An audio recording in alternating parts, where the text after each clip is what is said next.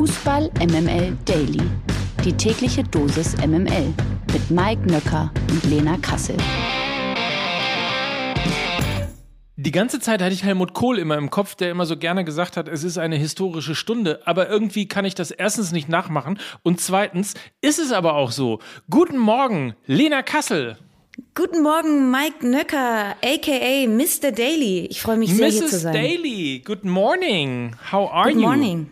I'm very fine. Und ich habe auch darüber nachgedacht, wir sollten uns ähm, jetzt im Laufe der nächsten Tage einen Signature-Move zum Einstieg überlegen. Oh, hast also du so, schon einen? Nee, noch nicht. Also man, es gibt ja diese zwei Varianten. Entweder so, man macht es so wie Lanz und Precht, so, wo erwische ich dich gerade? Was geht dir gerade durch den Kopf? Was ich immer sehr schön finde, weil es so offengestellt ist. Mit wem, Oder hast man du, macht mit wem hast du gestern gesprochen? Ja. Ge ja, sowas. Ne? Ja. Aber wir lass, lass uns mal überlegen und äh, dann starten wir damit dann äh, einfach ab morgen. Wollte ich gerade sagen, denn ab sofort machen wir das Ganze hier tatsächlich täglich. Und ich freue mich wahnsinnig drauf. Es ist nicht mehr, ich begrüße Lena als Gast, sondern wir sind Mr. und Mrs. Daly. Wir sind eins. Es fühlt sich jetzt schon so unfassbar gut an. Und trotzdem ist ja jetzt in dieser Episode alles neu. Ich würde trotzdem sagen, wir starten mit etwas altbewährtem, oder? Mit dem hier. 100% Lena. Guten Morgen, Mike und Happy Monday. Präsentiert von Lena Kassel. So. Das ist ja eigentlich deine Kategorie, ne? Also eigentlich dürftest du ja, weil wir ja jetzt beide Co-Hosts sind, ähm, dürftest du ja sogar anfangen.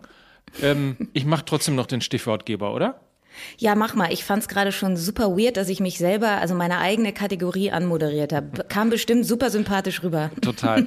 Also, Union Berlin gegen den VfB Stuttgart. Da habe ich äh, mich sogar beim leichten Jubel erwischt, einfach weil es total spannend war und weil es diesen dramatischen Last-Minute-Ausgleich von Sascha Kalajdzic gegeben hat. Eins zu eins also das Spiel. Ja, und irgendwie Copy und Paste zur ähm, letzten Woche, ne? Da war ja auch Kalajdzic dann der Matchwinner gegen Gladbach, hat das 3 zu 2 erzielt und auch da hat die Vorlage ein gewisser Borna Sosa gegeben. Das war jetzt gegen Union Berlin auch der Fall. Also die Stuttgarter, die besinnen sich wieder auf ihre alten Tugenden, weil in der letzten Saison war ja genau diese Kombination Sosa auf Kalajdzic, äh, Tor, der Erfolgsgarant und äh, hatten halt die letzte Woche eine tolle Moral, geht ja aber auch immer im Abstiegskampf darum, das zu konservieren. Das haben sie jetzt geschafft bei diesem sehr, sehr schweren Auswärtsspiel. Jeder, der, jede Mannschaft, die bei Union angetreten ist, weiß, wie schwer es da ist. Sie sind sehr kompakt, sehr tiefstehend und deshalb ist dieser Punktgewinn verdammt wichtig und damit sind sie das erste Mal, glaube ich, Mike, seit dem 18. Spieltag nicht mehr auf einem direkten Abstiegsplatz. Findest du das verdient? Das finde ich total verdient, weil es sich auch angebahnt hat, weil man gespürt hat, diese Mannschaft will, da ist Leidenschaft, da ist Teamgeist, da ist Wille drin. Also alles das, was man bei Hertha nicht spürt. Autsch. Das tat weh. Ähm, lass uns heute bitte nicht so lange über Hertha sprechen. Ja, aber- ich, ich, aber- ich halte das nicht mehr aus. Mich erreichen in den letzten Tagen zahlreiche ähm, äh, WhatsAppen und SMSen. Alle bekunden ihr Mitleid und wollen irgendwie tröstend beiseite stehen. Es sind sehr, sehr schwierige Zeiten für alle Hertaner und alle Hertanerinnen. Und ich habe irgendwie das Gefühl, jede Woche beginnt irgendwie mit einem neuen Teil eines Blockbusters oder eines nie enden wollenden Horrorfilms. Sucht es euch aus. Auf jeden Fall ist nach diesem Spiel gegen Gladbach klar, dass Taifun Korkut nicht mehr der Trainer ist und ähm, jetzt auch schon ein neuer in den Startlöchern steht, Mike. Willst du es verkünden? Also es ist ein bisschen wie bei Chibo früher, ne? Jede Woche eine neue Welt bei Hertha. Gladbach gegen Hertha, also 2 zu 0. Tommy Schmidt nannte das Spiel ja den El Entlassico. Damit hat er recht behalten. Und ähm, das Ganze auch bringt uns zur Premiere einer ersten Kategorie, nämlich dieser hier. Verlierer des Tages. Und er heißt, ohne Frage, Lena, Taifun Korkut. Ja, es ist, ähm, so wie Tommy Schmidt ja dann prophezeit hat, auch so eingetroffen. Ähm, war irgendwie dann doch sehr deutlich, wenn man das Spiel dann auch gesehen hat. Man ist so ein bisschen abgekommen von dem eigentlichen Spielansatz, den man mit Taifun Korkut auch etablieren wollte, was auch passiert ist. Ich meine, Freddy Bobic hat nach der Entlassung bei Pal Dardai gesagt, dass Pal Dardai diese Mannschaft nicht weiterentwickelt hat. Das kann man Taifun Korkut nicht vorwerfen. Er hat diese Mannschaft weiterentwickelt, sie ist offensiver geworden, sie ist mit, ähm, einer, mit einem klareren Plan mit Ball ähm, verbessert worden, aber eben sie ist ergebnistechnisch nicht besser geworden. Und der kürzeste Hebel ist dann eben diese Trainerentlassung. Ähm, er ist der Leidtragende in dieser Situation und äh, vollkommen äh, D'accord, weiß ich nicht, ob ich damit gehe, weil wenn man äh, das Spiel angeguckt hat und auch die Worte von Friedi Bobic unter der Woche, er hat immer wieder die Mannschaft in die Pflicht genommen, hat immer wieder Taifun Korkut geschützt. Und ähm, ja, ich finde es ein bisschen schwer. Ich bin sehr gespannt, ob es jetzt mit Felix Magath, ähm, ist ja jetzt gestern Abend die News rausgekommen, dass er jetzt ähm, die Hertha retten soll, ob das jetzt ähm, wirklich ja, funktioniert. Ähm, wir werden es sehen. Es werden sicherlich noch weitere spannende Teile dieses Horrorfilms folgen. Ich wollte das eigentlich so machen, so Breaking News mäßig. Achtung, Felix Magath wird neuer Trainer bei Hertha BSC. Wo kommt das denn jetzt her? War das Entschuldigung, das ist ein technischer. Da ist. Hallo Regie, könnt ihr das mal abstellen? Das ist total. Das ist völlig. Das könnt ihr nicht machen. Entschuldigung. So, jetzt hier. So, danke. Entschuldigung. Sorry. Ach, herrlich. Ja, ja schön. Äh, ähm. Oder wie Lukas äh, Vogelsang zum äh, Thema Magat gerade in unsere WhatsApp-Gruppe geschrieben hat: äh, absteigen und Tee trinken. Das ist sein Motto für Felix Magath. Wahrscheinlich ist es eher so, dass ähm, es eine Solidarisierung bei Hertha gegeben hat, weil die Fans so sehr gelitten haben in den letzten mhm. Wochen und Monaten, hat man sich bei Hertha gedacht, dann sollen die Spieler jetzt auch leiden. Ich kann auf jeden Fall bestätigen, dass es einen kleinen Hügel am Trainingsplatz gibt. Ich war des Öfteren ja schon vor Ort. Es gibt Hügel, ähm, die belaufen werden können. Es, es gibt sicherlich auch noch Medizinbälle im Trainingsschuppen. Ich, ich werde berichten, weil ich werde allerspätestens morgen wieder auf dem Trainingsplatz sein und werde dann frische Eindrücke von Felix Magath hier live und exklusiv vermitteln. Das verspreche sehr ich euch. Sehr gut, sehr gut. Dann ähm, verlassen wir auch das Land des Elends ähm, und gehen von Berlin, aber auch zum B, nämlich zu den Bayern. Äh, auch darüber müssen wir reden. Müssen wir uns schon, schon Sorgen machen? Zum zweiten Mal hintereinander nicht gewonnen. Hoffenheim gegen Bayern 1 zu 1. Was meinst du? Nein. Mm -mm, mm also, mit Abstand das attraktivste Spiel dieses Wochenendes.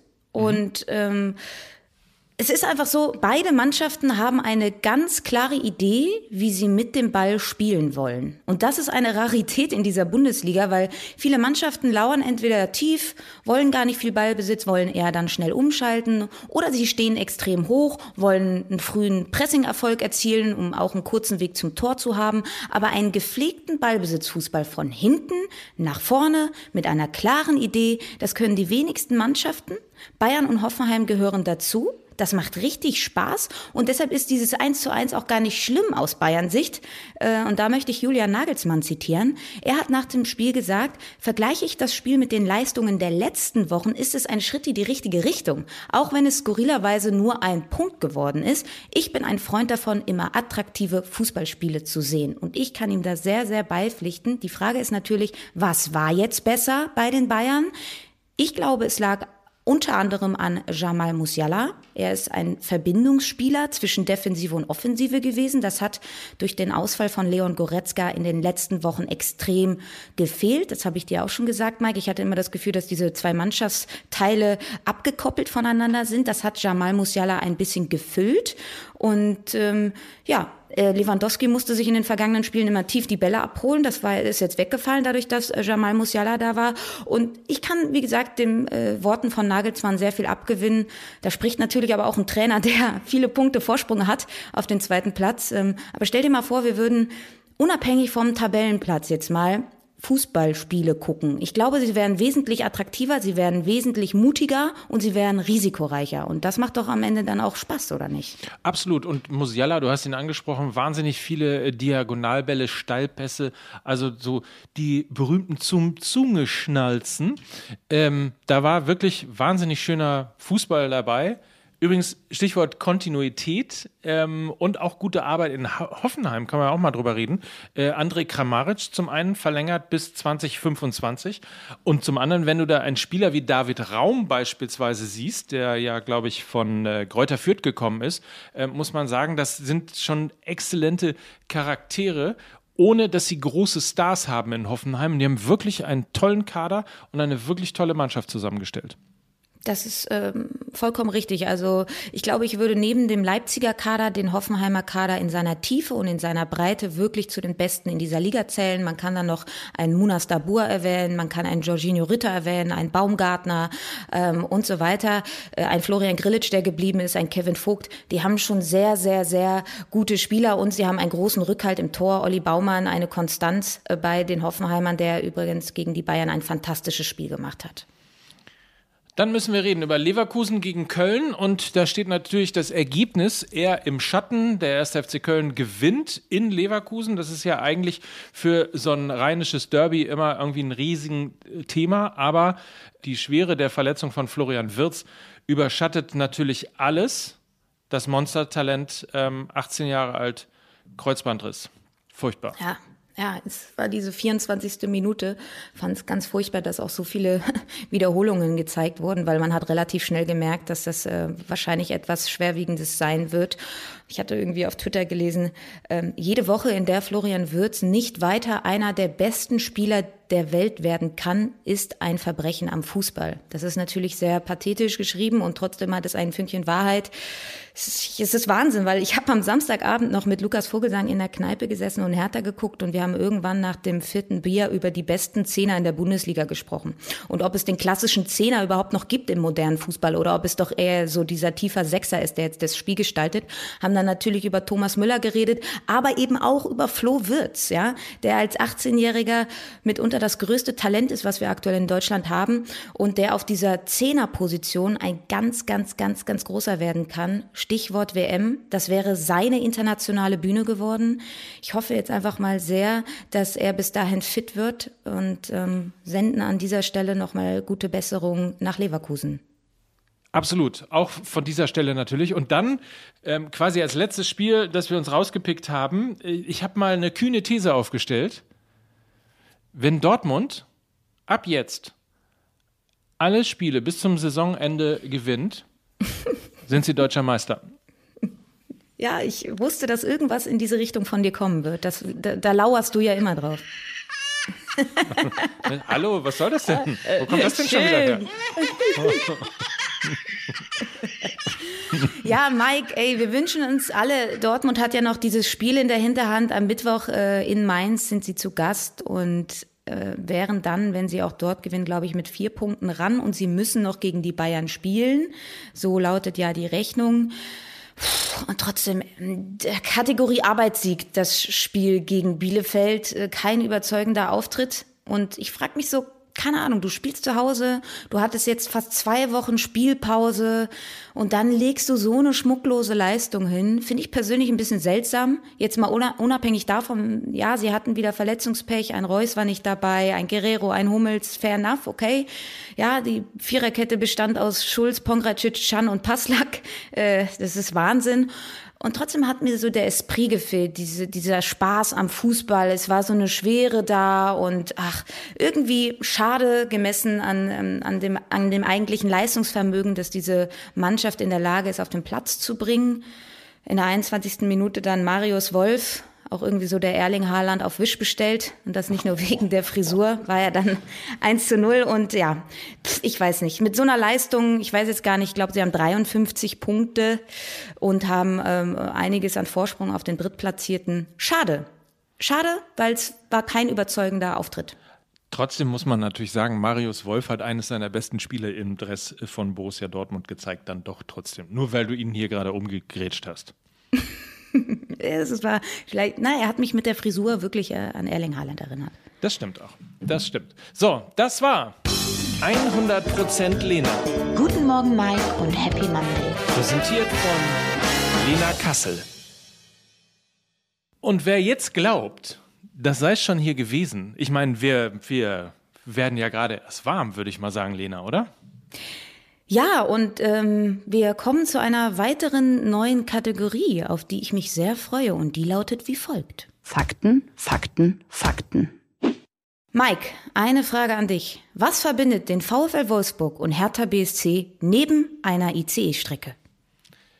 Wolfs Her Wolfsburg hat, achso, ja, stimmt, Wolfsburg hat eine ICE-Strecke. äh, ich weiß es nicht, keine Ahnung. Ja, dann pass auf. Ähm, die beiden Vereine verbindet ein erschreckender Wert, nämlich der Expected Goals Wert. Der lag am Wochenende bei beiden Teams zur Halbzeit bei Trommelwirbel null. Der, bei null. So, bei null. Bei null. Also wir erklären noch mal kurz den Expected Goals Wert. Das ist dieser XG-Wert, der manchmal dann eingespielt wird in der Halbzeit. Das heißt zu Deutsch die zu erwartenden Tore. Ja, dieser Wert liegt immer zwischen null und eins und man kann eben mit diesem Wert bei jeder Torchance klar bestimmen, wie hoch die Wahrscheinlichkeit war, dass der Ball von diesem Punkt aus im Tor landet. Ja, und bei beiden Vereinen lag dieser Wert ähm, bei null. Und damit ist dann auch alles gesagt, glaube ich, oder? Herrlich. Gewinner des Tages. Hier jagt eine Kategorie, eine neue Kategorie die andere. Der Gewinner des Tages könnte natürlich sein Felix Magath, aber ähm, nein, es ist Cristiano Ronaldo tatsächlich.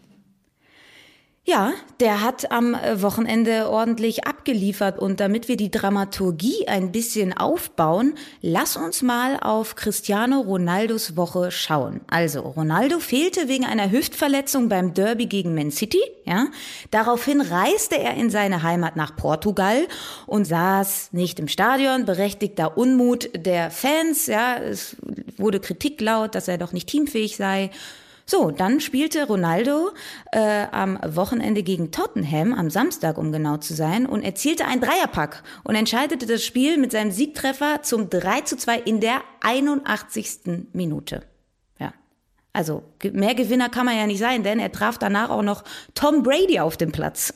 Ja, und vor allen Dingen muss man einmal dazu sagen, er ist jetzt übrigens als 37-jähriger Spieler, ist er in der UEFA-Liste der Spieler, der in der Fußballgeschichte überall, also Alltime, seit ewig, die allermeisten Tore in offiziellen Pflichtspielen geschossen hat, nämlich 807 Tore. Und wie besonders das ist, äh, zeigt es darin, dass Ronaldo die Bestmarke vom Tschechen Bican aus dem Jahre, beziehungsweise der hatte seine, in den 30ern und 40ern hatte er seine Topphase. Also dieser Rekord, es ist, es ist quasi äh, Gerd Müller-Rekord geknackt zum Quadrat. Also Ronaldo jetzt der Spieler mit den meisten Toren und in der Tat hat er dann auch noch, äh, hat er dann auch noch Tom Brady getroffen.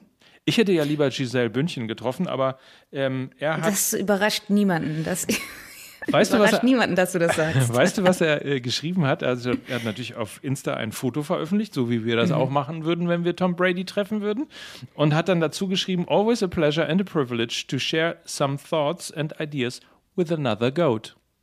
Vollkommen zu Recht, weil, vollkommen zu Recht, weil du hast diese 807 Tore angesprochen. Und wenn man sich mal diese erzielten Tore, diese 807 in den verschiedenen Spielteilen anschaut, also von Minute 0 bis Minute 15 und so weiter, dann hat er von diesen 807 Toren die meisten Tore in der letzten Viertelstunde erzielt. 192 Stück. Das heißt, er ist nicht nur der beste Torjäger ever, sondern auch der entscheidendste Spieler ever. Und für alle, ja, für alle, die jetzt nochmal die Frage nach Messi oder Ronaldo stellen, ja, für die dürfte die Antwort jetzt mehr als klar sein. Herrlich. Was haben wir uns eigentlich vorgenommen? Wie, wie lange wollten wir hier mal machen? So 15 Minuten, ne?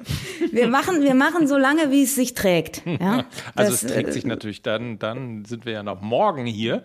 Ähm, nichtsdestotrotz, ganz kurz, Andrei Jamolenko, auch den wollen wir als Gewinner des Tages hier feiern. Er hat den Führungstreffer für West Ham gegen Aston Villa geschossen und brach natürlich danach äh, beim Jubel zusammen. Er brach in Tränen aus und der Stadionsprecher brüllte ins Mikrofon, Tor für West Ham Tor für die Ukraine. Also das sicherlich auch eine tolle Geschichte. Ja, vor allem, wenn man bedenkt, dass Jamolenko ist er auch übrigens in Russland geboren, ja. Und er hatte sich ja in den letzten Wochen immer wieder lautstark zum Angriffskrieg von Putin geäußert und auch die russische Nationalmannschaft angeklagt, sie sollte sich doch bitte äußern und klar Stellung beziehen. Und ja, umso schöner, dass Jamolenko jetzt für seinen Mut und auch diese schwere Zeit irgendwie ein bisschen mit einem Tor belohnt wurde und deshalb ein anderer Gewinner unseres Tages. So, dann hinten ja. raus noch meine Kategorie, ganz schnell zum Schluss. In der zweiten sieht man besser. Ich beeile mich mal ein bisschen, weise nur darauf hin, dass in der zweiten Liga jetzt all das passiert, was immer in der zweiten Liga passiert. Wenn es so langsam an die Töpfe geht, also an die, an die, äh, an den Aufstieg, dann lassen alle Punkte. Komischerweise. Das war im letzten Jahr so, da war Tabellenführer Holstein Kiel, dem hinten raus die Puste ausging. Das ist in diesem Jahr so. Darmstadt 98 und St. Pauli spielen nur unentschieden. Werder verliert erstmals unter Ole Werner und äh, dementsprechend alles immer weiter zusammen. Die ersten drei haben 48 Punkte. Es ist ein totaler Wahnsinn. Nochmal, wer spannenden Fußball will, der guckt einfach die zweite Liga. Und nächstes Mal haben wir vielleicht ein bisschen mehr Zeit dafür. Ja, noch kurz gesagt, ich fände mega geil, wenn einfach weder Schalke noch Bremen noch Hamburg aufsteigt, sondern einfach mal Darmstadt 98, der erste FC Heidenheim und in der Re Relegation St. Pauli. In Stell dir das mal vor in der Relegation. Kann, kann ja. nicht einer von den anderen in die Relegation? Naja, egal. Naja, das, das, das müssen deine Jungs am Wochenende entscheiden, denn Pauli spielt am Freitag gegen Heidenheim und am ja. Samstag Bremen gegen Darmstadt. So, so, ist es. St. Pauli übrigens spielt auch gegen Heidenheim. Das ist ganz witzig. Nein, lassen wir das. So. Der Wochenausblick. Wochenausblick, ganz schnell. Heute ist wie immer spielfrei. Nichts passiert an einem Montag, aber dann gibt es natürlich Champions League am Dienstag, am Mittwoch. Wir haben also genug Themen, auch das Nachholspiel Mainz gegen Borussia Dortmund, darüber werden wir reden. Dann kommt wieder Euroleague. Also die ganze Woche liegt vor uns. Es gibt eine neue Folge Fußball MML, die heute aufgezeichnet wird. Und ich würde mal sagen, Lena, wir haben wahnsinnig viel zu tun, wahnsinnig viel zu besprechen. Und zwar so viel, dass wir uns gleich morgen wieder treffen müssen hier. Und darauf freue ich mich, Mike. Das ich mich auch. Sehr schön. In diesem Sinne, Habt einen feinen Tag. Achso, das mit der ja. Verabschiedung, das belassen wir so, oder? Würde ich sagen. Ich habe jetzt nur auf deinen Start gewartet. Mike Nöcker. Und Lena Kassel für Fußball MML. Dieser Podcast wird produziert von Podstars bei OMR.